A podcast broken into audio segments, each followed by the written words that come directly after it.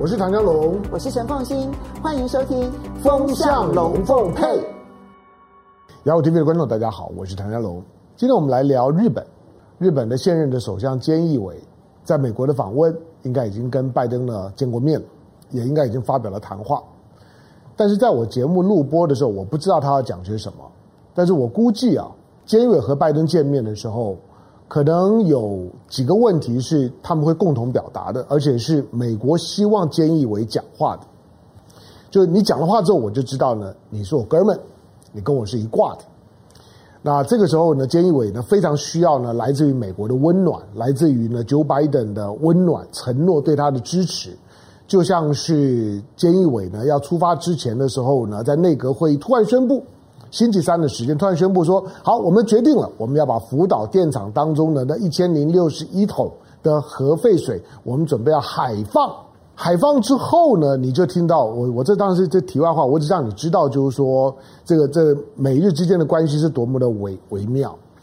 当菅义伟说要海放的时候，哇，亚洲的国国家呢，除了除了台湾以外了，你看到韩国啦，你看到呢，看到中国啦，甚至于包括菲律宾啊，一片挞伐。”那绝大部分的媒体啊，因为国际媒体老实讲，大部分都会有一些的环保意识，对日本这样的做法呢，也都期期以为不可，不以为然。可是你会发现呢，美国的美国的美国政府的第一时间就送给菅义伟温暖，觉得觉得菅义伟的政府这样的处理是 OK 的。第二个呢，觉得呢，这是菅义伟的，他感谢菅义伟呢做这个决策的时候是透明的。你知道这件事事情其实。其实不要说不要说韩国召见了大使，不要说中国召见了驻日在日本的驻中的大使，即使在日本国内啊，都有都有非常强烈的质疑的声音。日本国内并不是对菅义伟没有声音啊，相反的批判的声音最强烈的还来自日本国内的。那尤其呢，对于美国呢，去去第一时间肯定菅义伟，去为菅义伟的这个决定背书的时候。日本的日本的舆论有一种声音，就是说，你美国说菅义伟的决策是透明的，请问透明在哪里？连我们都都不知道呢。他事前不要说有没有跟韩国、跟中国、跟周边的国家潜在的受害国、跟台湾先商量打招呼，先先咨商，先呢让大家呢做好心理准备都没有。我告诉你，他连在日本国内啊都没有人知道他要做这个决定，他就做了。那你怎么美国会说透明的？透明的意思搞了半天，菅义伟可能只跟美国通报，其他的呢都没有。当然呢，美国呢也也透过了国际的就原子能总署，国际原子能总署，那也对于呢日本做的这样子一个一个准备要把要把核废水呢海放的这样一个决定，那采取了一个背书的态度。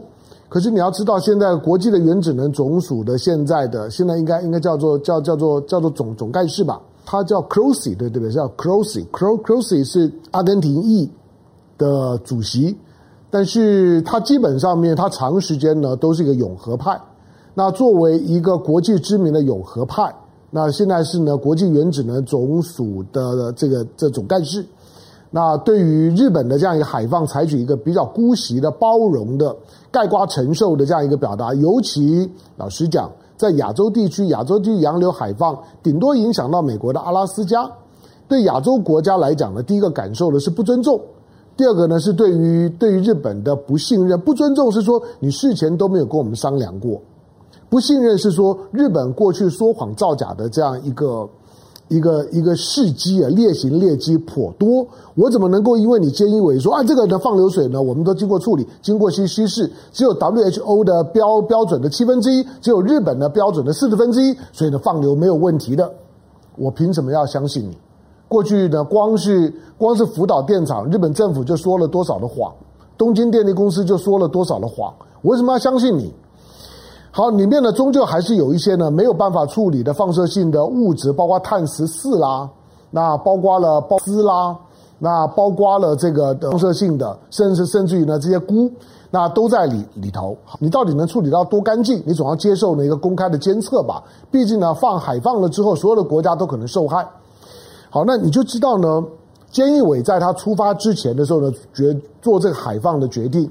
只有美国说它是透明的，表示美国事先是知道的，而美国事先知道也很快送给菅义伟温暖，表示用闽南话讲，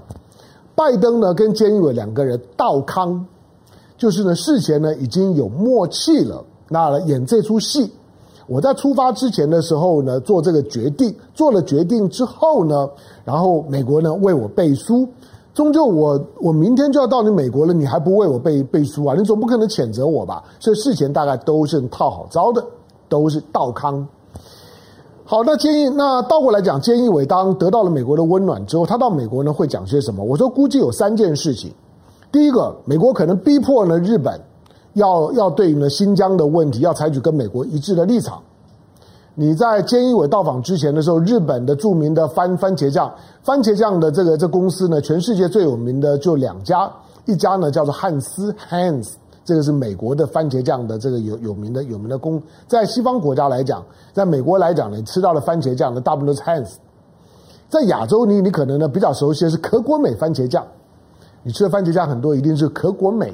可果美番茄酱是日本，它有很多的番茄酱的原料呢，番茄原料是从新疆来的。结果呢，可果美率先呢开第一枪，说呢他们暂停、暂时呢停止使用新疆的番茄。你就知道日本的企业呢已经开始呢针对呢新疆这个 Uniqlo 都还相相对低调啊，但是可果美已经开了第一枪了。美国估计会会要求呢菅义伟政府呢对于新疆问题。采取一个激烈程度跟美国呢相当的表态，要加入美国炒作呢新疆的有关于种族灭绝议题的阵营。我们是同盟国，你绝对不可以跟我不同调。日本这方面很乖呀，日本呢从一九一九四七年之后呢进到了美日安保架构，成为一个战败国，到现在为止，日本呢在在服侍美国这件事情仍然是一个标准的战败国的姿态。你要知道日本。一九四五年战败到现在为止，七十多年的时间，日本仍然没有意识到自己到现在为止仍然把自己打扮成一个战败国。美国今天对日本在安保架构当中，美国在日本呢所执行的所有的军事动作跟军事特权，仍然是一个战胜国的特权，它不是什么什么军事同盟，而就是一个战胜国对战败国的处理。好，那第二个呢可能会谈到的议题是缅甸。我估计啊，美国呢也可能逼着菅义伟说：“哎，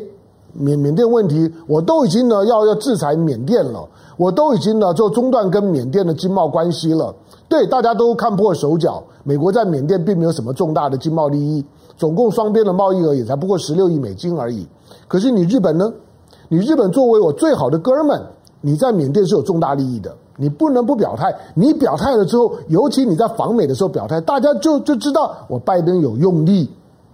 我拜登有用力呢，想要去呢处理缅甸。我拜登呢有在有在缅甸问题上面呢要建立自己的道德制高点，所以呢我尽可能呢拉着我的兄弟们跟着我一起对缅甸的军政府施压。跟俄罗斯跟中国的态度呢就是不一样，中国也不是支持缅甸的军政府啦，中国只是觉得这种的事情的处理呢不能够一面倒。不能够呢抓着一边呢把另外一边当敌人，那个是搞斗争的手法。中国向来不是这样的处理，但是拜登大概会准备这样做，所以留意一下菅义伟除了新疆问题呢对中国开枪之外，会不会针对缅甸问题跟在美国后面去制造呢东盟国家的难题？日本如果表态了之后，对缅甸当然是有些影响的，因为因为它会使得缅甸对缅甸最有影响力的几个国家慢慢的朝着美国倾斜。因为除了日本之外，最有影响力的就像中国跟印度了。好，第三个可能是更关键的，菅义伟、拜登会不会共同对台湾讲话？对台湾问题讲话？我我说过了，今天你看到这段视频的时候，我是录播的，我在星期五的时候把这段录好，因此我是用判断。那当你看到的时候，大概他已经讲完话了。我的判断是，一定讲。那一方面是因为第一个，美国很明显的刻意的在这个礼拜，在四月十五号前后的这几天，在亚洲的地缘政治上面呢，彩排呢三场非常非常重要的会面，一个就就是呢派他的气候的特使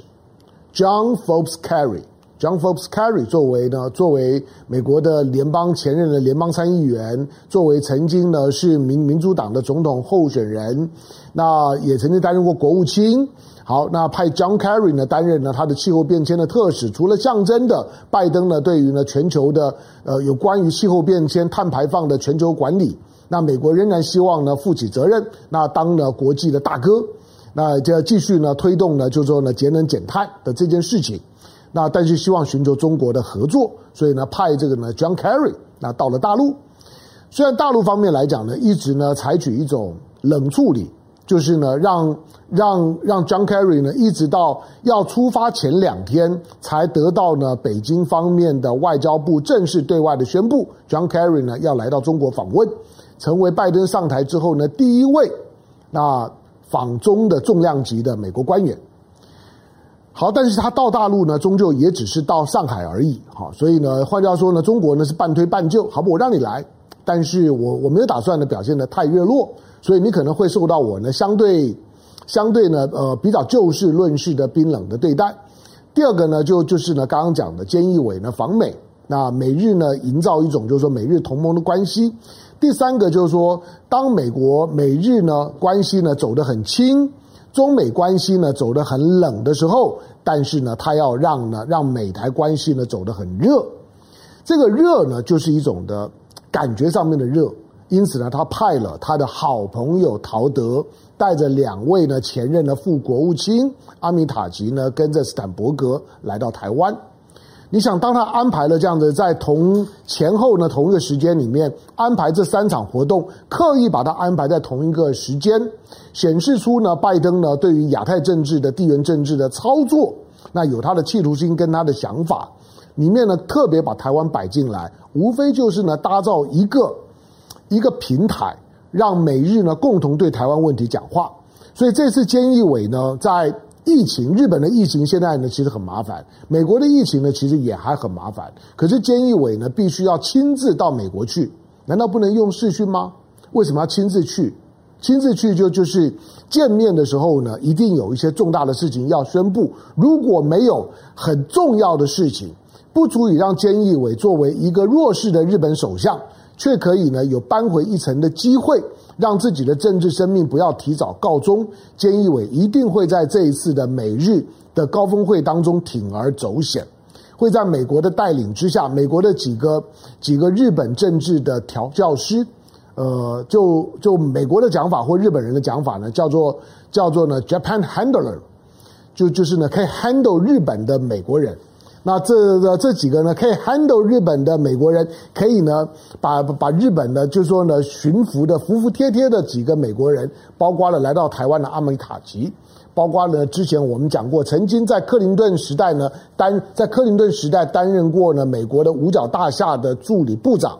的，现在的美国的哈佛大学的教这教授叫这 Joseph Nye，另外一个呢。就就是现在的印太事务的协调官 Kurt Campbell，在这样的一个平台上面呢，因为菅义伟的这一次的访美的行程非常重要。我说了，在日本的疫情创新高，美国的疫情没有办法降温，娇生疫苗被停用的情况之下，菅义伟仍然风尘仆仆、千里迢迢亲自到美国走一趟，一定有事情。所以，即使我事前录这段视频，我都判断他们一定会对台湾有重要讲话。问题是这个讲话你要怎么解读？因为我不知道他要讲讲些什么。可是这会是美日的安保修正的第四阶段。什么叫做第四阶段啊？Joseph Nye 代表的第一阶段。Joseph Nye 呢？呃，除了一九四七年的美日安保框架形成之后，日本的国内其实一直对于呢，就就是说对于美日安保跟日本的和平宪法有一个呢非常清楚的认知。就日本国内呢，曾经有半世纪的时间，自民党呢之所以呢都不敢太太造次，所以日本国内有非常强大的反战声量。毕竟日本在战争二战当中呢也受伤惨重，两颗原子弹，东京的大轰炸对日本来讲都是惨痛的记忆。所以日本的国内呢有有非常强烈的反战的基因。所以，因为反战的关系，好，所以呢，他们对于对于所谓的和平宪法跟安保呢，安保架构呢，都是采取最保守的方式呢去应对。最保守的是说，对美国不断的对日本施压，可是日本都会再三的强调，日本的和平宪法只能够容许日本的自卫队在符合联合国宪章的第五十一条当中的有关于个别自卫权的时候，才能够呢，才能够让让所谓的让自卫队呢在进行了战斗任务。不过到了道林顿的时代的时候呢，安保安保在架构呢进行了第一阶段的修正。这个第一阶段的修正呢，就是要让美国开始重新重视亚太。克林顿的时代开始有了美国要重返亚太的这个思考，觉得呢，美国应该在亚太地区最少要维持十万美军的驻军。这个这个是在克林顿时代，那 Joseph Nye 就是这个在当时呢担任了国防部的副部呃国防部的助理部长，那所所建构起来的。这是呢，美国对于亚太的亚太地缘战略的第一阶段的修正。第二阶段的修正呢，就在小布希的时代。那在 Richard Bush 的时代，当时的副国务卿呢，阿米塔吉，阿米塔吉呢，他所他所提供的提供的建议书里面呢，进行了呢第二阶段的修正。这个第二阶段的修正呢，迫使日本开始正视，就是有关于安保架构的修正。那日本呢，应该开开始呢，能够能够能够呢，走出所谓的个别自卫权，让自己的和平宪法做扩充的解释，让日本的自卫队可以呢，可以呢参与所谓的集体自卫权，就是联合国宪章的第五十一条的集体自卫权。集体自卫权一旦呢解释成日本的和平宪法允许日本的自卫队符合联合国宪章的集体自卫权的这个解释一旦成立了。整个的安保安保框架，日本的和平宪法的精神就被改变了。也就是说，日本的自卫队可以基于集体自卫，然后呢，跟着他的同盟国在世界各地呢去动手，他的自卫队呢就可以在海外用兵。那第三阶段的修正是 Kurt Campbell 的时代呢，Kurt Campbell 呢逼着日日本，逼着日本呢把有关于的有关于钓鱼岛。钓鱼岛呢也摆进了安保安保的架构里面，所以呢，钓鱼岛呢也开始进到了所谓的安保框架的范围之内。这是第三阶段的修正。如果说菅义伟呢，菅义伟和拜登那针对台湾问题呢做了比较严肃性的讲话，那个讲话不管内容如何，他都可能在朝着。美日安保架构的第四阶段的修正，就是把周边有事呢实体化。过去所谓的周边有事，因为日语里面有很多很含糊的表达，是因为日本文化的特性，预留它的反应的空间，不想把话讲死。所以过去的安保架构呢，所谓的周边有事，它可不是在讲朝鲜半岛，因为朝鲜半岛已经有美韩的军事同盟可以处理了。美日安保架构下面在讲的周边有事，就是针对台湾，可是不想讲那么白，毕竟呢，台日的关系呢是很敏感。在过去国民党还很强大的时候呢，国民党也不希望呢日本好像仍然把台湾当作殖民地在的对待。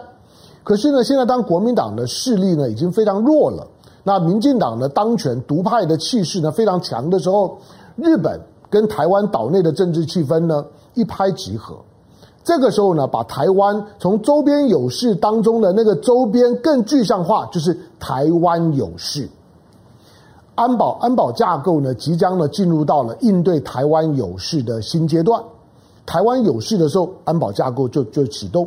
那启动你会说，那凭什么？好，这个时候的问题就是，美国如果让他的让他的战略，让他的对台的战略清晰化。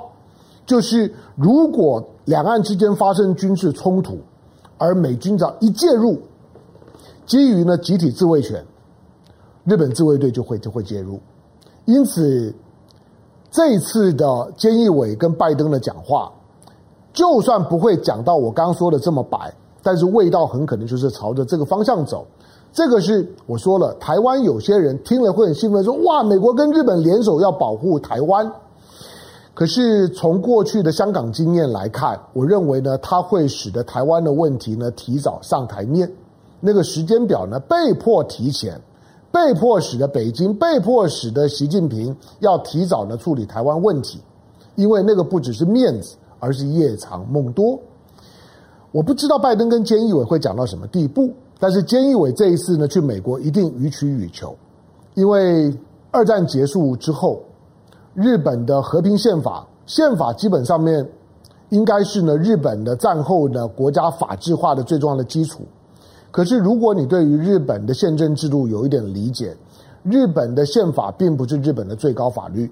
你要知道，美日安保在日本的地位高于日本宪法。这是很多人搞不清楚的，以为只是美日安保呢，只是在日本宪法架构下面美日之间的一个一个一个军事同盟协定。不，在日本，美日安保高于日本宪法。那美国呢，几乎呢，在日本仍然是执行的二战的战胜国的占领。日本到现在为止呢，对于美国在日本的国内，只要涉及到安全事务，日本呢几乎是没有任何的。任何的发表自己的意见的自主的空间，所以呢，包括中国啦等等呢，都在呢嘲笑日本呢没有自主外交。日本呢在这方面呢不是百口莫辩，而是也讲不出任何的话来，因为他已经日本已经被美日安保架构给制约了。好，那但是现在终究是一个亚洲地缘政治呢在巨变的时代。亚洲绝大部分的国家不是说跟着中国走，而是最少都会表现出像东盟、像新加坡或者像呢比较类似韩国的态度，就是不不选边、不押宝。韩国虽然是美国的军事同盟，可是，在之前二加二会谈之后，韩国也表现出来一个，就是说不要逼我选边，我不想在中美之间选边。那只要呢韩国没有受到军事攻击，他不想在中美之间的任何冲突当中被迫选边，因为两个国家对他都很重要。那这种呢不选边的文化当中的唯一的特例就成为日本。日本不止选边，而且这次菅义伟的到访很可能让日本彻彻底底的选边，跟中国变得更疏远，那更更孤立。在不止在对中国的关系上面疏远，也在亚洲政治上面呢变得孤立。日本会不会呢抓住呢最最近呢这一两年，尤其拜登上台了之后？整个的亚洲亚洲政治呢，正在进入到了一个非常巨大的重新设定的关键时刻，正在重新 reset 过程。日本要不要抓住这个 reset 的机会，让日本能够呢从宪法跟安保架构当中呢重新的 reset，让日本重新启动作为一个正常国家，而不再像日本的许多的法律学者反反复复呢看着日本的一些的当下的国家的架构。表面上有和平宪法，表面上面有一个安保，可是其实呢，在安保跟和平宪法中间，还有许多呢美日之间的军事密约。那个那个军事密约，几乎呢就是让把日本的就是说的自主性完全拱手让给美国。日本会不会在这个时刻呢，建立呢自己的国家治理风格，建立呢真正战后走出战后的自主体系，是一个很大的问号。因为菅义伟太弱了，